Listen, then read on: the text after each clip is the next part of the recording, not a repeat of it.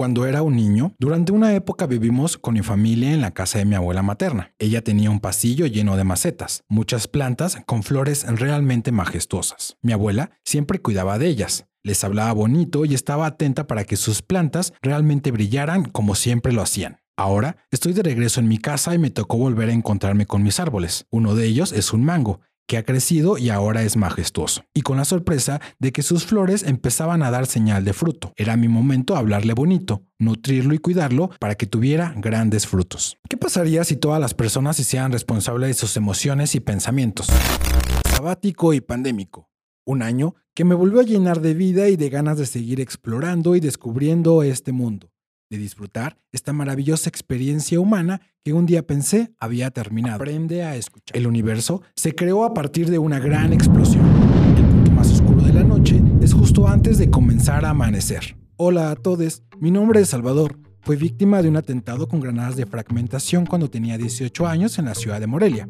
Quiero compartirte mi experiencia en esta aventura que me tiene fascinado. Sé feliz en el presente y ten una visión emocionante del futuro. Existen muchas formas de contar una historia y esta es la forma de contar la mía.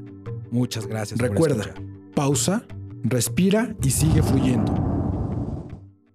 Hola de nuevo y muchas gracias nuevamente por escuchar. Si te ha gustado el podcast, te invito a que te suscribas en el botón de seguir y lo compartas. Me ayudaría bastante.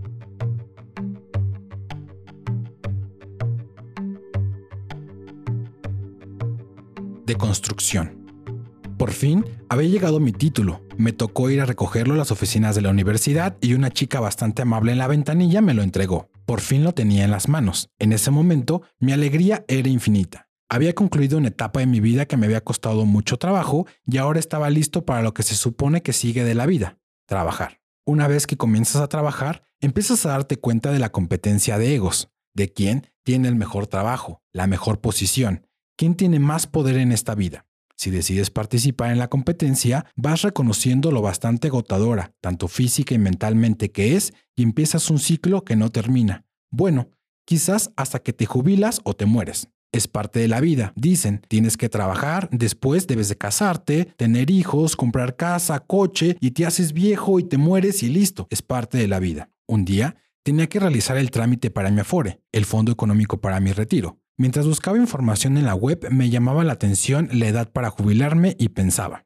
tengo que llegar hasta una edad mayor de 60 años para poder jubilarme y después sobrevivir con lo que me corresponda por mis años laborables. Y así como está el manejo de este gobierno, quién sabe si logre tener acceso a ese fondo. Tengo que ser una máquina productiva durante toda mi vida, intentando medio vivir y hacer lo que dicen que es parte de la vida. ¿Realmente es el destino? ¿Y realmente nadie tiene ganas de hacer un propósito diferente que ser una máquina en esta vida? Qué complicados escenarios pensaba mientras terminaba de leer. El seguir tus sueños también es un acto de rebeldía. En ocasiones, suelo llamar domar a la bestia cuando tengo momentos muy pesados con mis pensamientos y tengo que intervenir. Algunas tardes, mientras salgo a caminar, me gusta observar el andar de otras personas tantos mundos internos. Todas las personas la estarán pasando bien con sus pensamientos o quien también la está pasando mal. Casi nadie habla de lo que sucede en su mundo interior. Algunos días amanezco dando vueltas en un torbellino interno.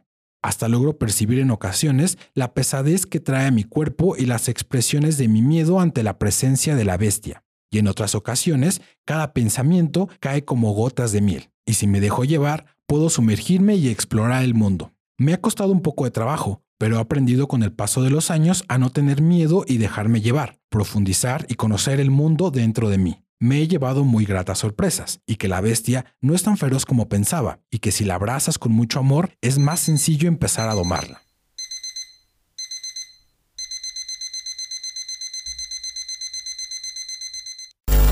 Descubre tu camino a través de tu propia construcción.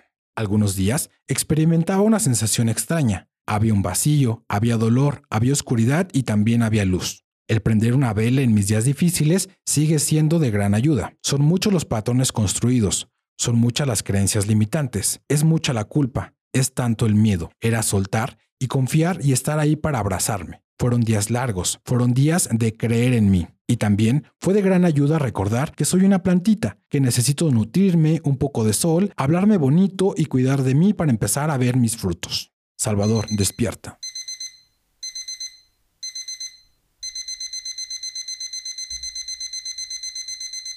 Ahí estaba, por las tardes, saludando a mi mango, dando la atención. También me gusta llenarlo de abrazos y detenerme a contemplar su belleza. Los meses pasaron y sus frutos son grandes y realmente dulces. En el espacio donde está mi árbol es el patio de mi casa, que fue mi cómplice de tantos juegos en mi infancia. Era el más fanático de aquellos juegos donde algo se pudiera crear. Me encantaba empezar a construir, colocar cada pieza, cada detalle y poder tener la oportunidad de cambiar algo si tomaba una decisión diferente y al final disfrutar y ser parte de mi creación. Un día fui el maestro de ceremonias de un gran circo. Hola Salvador, ¿qué ha pasado contigo? ¿Cómo has estado? ¿Cómo está tu cuerpo? ¿Cómo están tus hábitos? ¿Cómo está tu equilibrio? ¿Cómo está tu salud? ¿Cómo están tus pensamientos? ¿Cómo están tus creencias? ¿Cómo está tu cuidado personal? ¿Cómo está tu alimentación? ¿Cómo está tu consumo? ¿Cómo está tu energía? ¿Cómo está tu conexión? ¿Cómo está tu amor propio? ¡Wow! Espera, es una sensación extraña, como reorganizar para llegar a una nueva estructura, analizar, cuestionar, hacer pausas, desarmar estructuras sociomentales, respirar, empezar a hacer eso que te gusta y rodearte de eso que te llena de felicidad.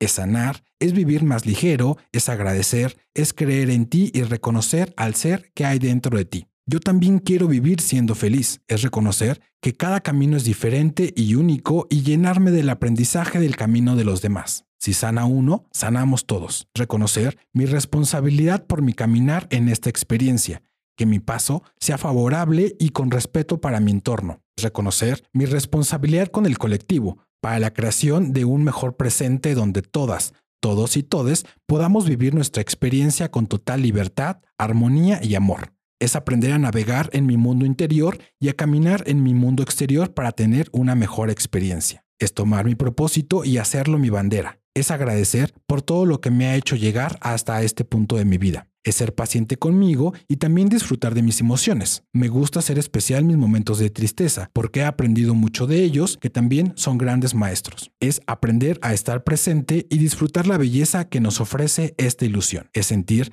que algo se ha partido en mí y el comienzo es incierto, pero puedo empezar a construir, colocar cada pieza, cada detalle y puedo tener la oportunidad de cambiar algo si tomo una decisión diferente y sobre todo disfrutar y ser parte de mi creación es guiarme por la luz y aprender a escuchar mi camino. También puedo tener un futuro diferente. Yo también quiero vivir siendo feliz.